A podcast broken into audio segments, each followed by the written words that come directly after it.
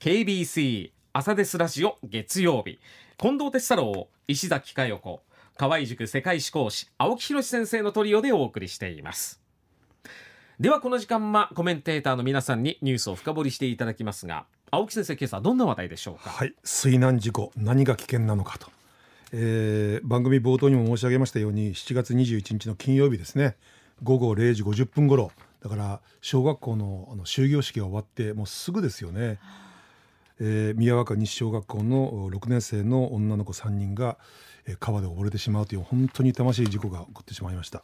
あの起こった現場が宮若市の福丸というところで犬鳴川という、まあ、だいたい幅が15メーターから20メーターぐらいの川に山口川というですね、まあ、細い川が合流すると。で山口川自身は非常にあの水深が浅い川だったらしいんですけども2つの川が合流するんでその合流部分どうしても水深が深くなってるんですね。で2.5メーターから3メーターのところで溺れてしまっているということで、うん、えー、でまああのこれも番組冒頭に申し上げましたようにこの水難事故というのはそのシーズンの初めに起こる傾向があると、これあの水難学会の理事のですね斉藤秀俊先生という方がおっしゃってるんですけども、まあ、夏休みやその開放感でついこう気分が舞い上がって、えー、その危険性をですね危険さを察知できずに水の中に入ってしまってということですね。で今回の事故もですね、えー、子どもたち8人で水遊びしてたとでそのうちの4人が、まあ、向こう岸まで泳ごうかと要するに川を渡ろうとしたわけですね。うん、で4人ともはまってしまったわけですよ。うん、で1人は救出されたんですけども3人が亡くなるという本当に事故なんですけどね。でまずあのそもそも1年間で水難事故でどれくらい起こっているのか、うん、これはあの成人も含めてなんですけどもこの10年間ですね記録を見てみると年間でですね1350件から1500件、これずっと10年間ほとんど変わらないです。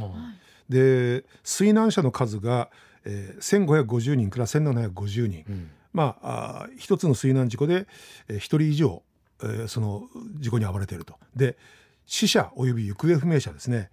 大体毎年ですね700人から800人、うん、でそのうちの50%が海の水難事故、うん、から川の水難事故が34%なんですね。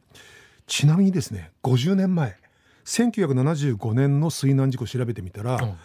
現在のこの10年間の3倍です。年間に4500件。で水難あ4500件ですね。水難者が5000人。死者も毎年3000人出てたんですよ。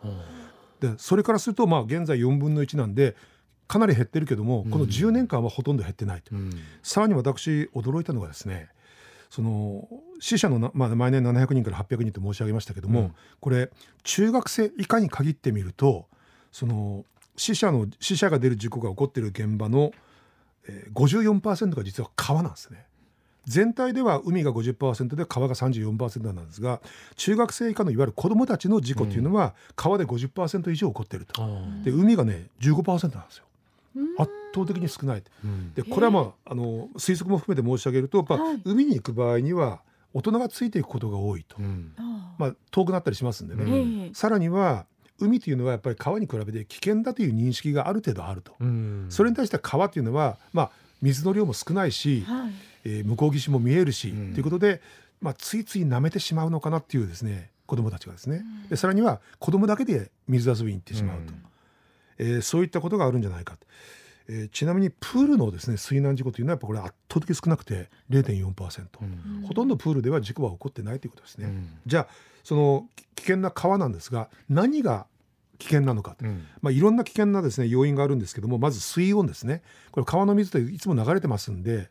えー、表面のですね水温というのはそんなでもないんだけども、えー、10センチ15センチ以下になるとかなり下がるらしいんですよね、うん、でそれで体がびっくりしてしまう、うん、さらにですね危ないのがあの石がたくさんある河原よりは砂地の河原の方が危ないそうです。砂地の河原というのは、まあ、水流によってあの岸がえぐられやすいんで、うん、急に深くなっていることが多いと。と急に深くなっているとどうなるかって一旦そこにはまった時にですね、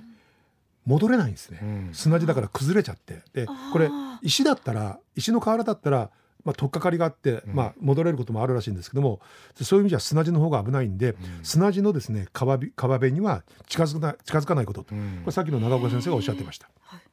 さらに一旦足を滑らせてその瞬間に水が口の中にハッと入ってくるんですね、はい、すると呼吸ができなくなるそうですね、これ吐き出すことができないんであるいは飲み込むこともできないんで、うん。呼吸ができなくてそのまま溺れてしまうということがあるらしいんですね。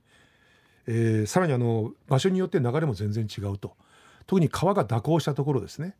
あの川の内側その蛇行した内側は緩やかだけども、まあ、大体そういうところに砂とか石がたまるわけですよね。はいでそこで遊んでてあじゃあ向こう側まで行こうやところが蛇行してるその遠曲した部分っていうのは当然ながら遠心力が働いてうん流れが速くなってるんですね。ということで、えー危険であるということですね。でとにかくあの危ないと言われたところには絶対近づかないとこれが基本だと思うんですよね。うん一方であの川でですねそのいあの水泳ができる場所いわゆる河川水泳ができる場所っていうのは結構あるんですよね。うんあの福岡市だったらちょっと離れますけど中川のあの中之島公園とか佐賀だったらあの土地の近くに東屋っていうところがあってここ素晴らしいあの川なんだけども安全なあのす水泳ができる場所なんですよね。でそういったところだと子どもさんも安心して連れて行けると。一方海これはもうもう最初結論から言っておくとですね遊泳禁止のところで泳いじゃもう絶対ダメですね。で遊泳禁止のところじゃ何があるかというと基本的には2つあるんです。一つは何かというと岩礁ですね。で海の上からは見えなくて下ちょっと下にですねその岩礁があって、うん波が来た時にそこに叩きつけられて怪我をしてしまうとあるいは、まあ、これよく言われますあの離岸流うんあの岸から離れる流れと書いて離岸流ですね。えーしばしば遊泳禁止の場所では離岸流が発生していることが確認されているようですね。でこれは実は海水浴場として認められているところでも起きないわけじゃないらしいんですよ。これあの潮の流れのですね微妙な加減でうん離岸流が発生することがあるんですね。うんこれあの磯釣りをされている方だったらわお分かりになると思うんですが波が穏やかな時もですね大体3,000回か4,000回に1回ぐらい波と波が干渉し合って、うんでっかい波が立つことがあるんですね。おーでそれと同じようなことが海岸でも、まあ、一般の海岸でも起こりうるとうんいうことです。でその離岸流なんですが大体幅が10メーター前後でな、まあ、あそのき岸からその沖に向かって流れていくんだけども、まあ、大体えー短いもので50メーター長いものだと数百メーターになると。うんでスピードがですね秒速2メートルうん秒速2メートルと言いますとオリンピック選手クロールのオリンピック選手のスピードですね。だから流れあ流されてる。じゃあ岸に向かってなあの泳いでいこうと思っても絶対無理なんです、うん。だから万が一離岸流に巻き込まれてしまった場合には横に泳いで、うん。そのまま、まあ、背浮きをして、うん。あの助けを待つと。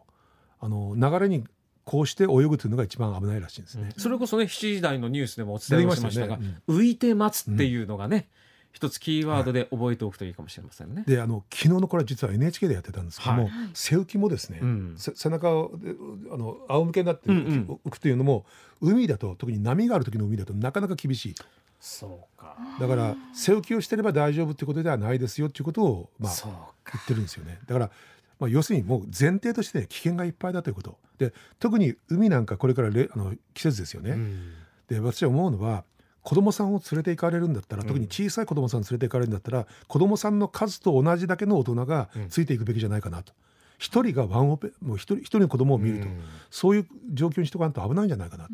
特に海の場合ですね子供さんが、まあ、あ浜辺で立ってあ遊んでると。はい。でまあ膝より下で遊んでる。うん。だったら大丈夫なんですよ。で危ないのは座った時なんですね。座るとどうなるかというと引き波が胸に当たるじゃないですか。うんそのままスーッと持っていかれることがあるらしいんですね。だから座って遊ぶっていうのは結構危険なんで、うんまあ、もちろん危ない危ないとばっかり言ってたら遊べないんで、うんお大人が必ずですね一人一人の子供さんたちを見とくと。うんあのー時々海なんか海辺なんか行ってみるとなんか目を離してる大人が目立つような気がしてならないんですけどね。ああそうですか。でそういったことであの危険性がたくさんあるそれからえーっとですねうしばしば海の中にですねあのぷあのなんか大きな浮き輪みたいなものがあってなんかステージみたいなものが作られていることがありますよね。ステージ？うん、なんかでっかい浮き輪を集めて。そこでなんかちょちょっとしたことができるような、でそういったものの下に潜っていって窒息するということがあるらしいですね。はだからそういうものの近くにはやっぱり寄っていかないということですあ。ね。うんそれも大事だというふうにおっしゃってました。でとにかくあのーなんていうかな海もですね川もですねもうプールとは違うんですね。うん。で今の子どもたちの多くってあのスイミングスクール通ってるんで水に慣れてる子どもたちが実は多いんですね。ただプールと海川は全然違うんで、うん。その辺の認識はですねやっぱあの保護者の皆さんが、うん。あるいは学校の皆さんがですね一生懸命口酸っぱくなるぐらいね、うん。伝えていくべきなんじゃないかなと思うんですよね。うん。とにかく危険がいっぱいだということですね。そうですね。あとついでにもう一つ言っておくと、はい。あの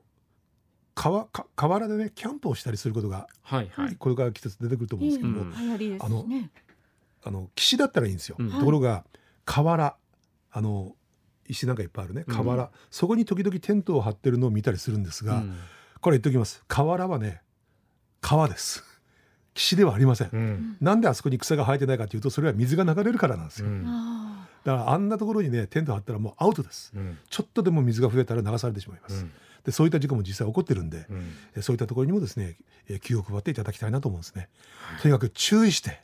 遊んでいきましょそうですね、う、はい、まあ親がね本当にもう付き添えるだけ付き添うね、もう本当そうですよ、ええ。はい、でもう本当に楽しい夏休みにしてもらいたそいうなということですね、はい。ありがとうございました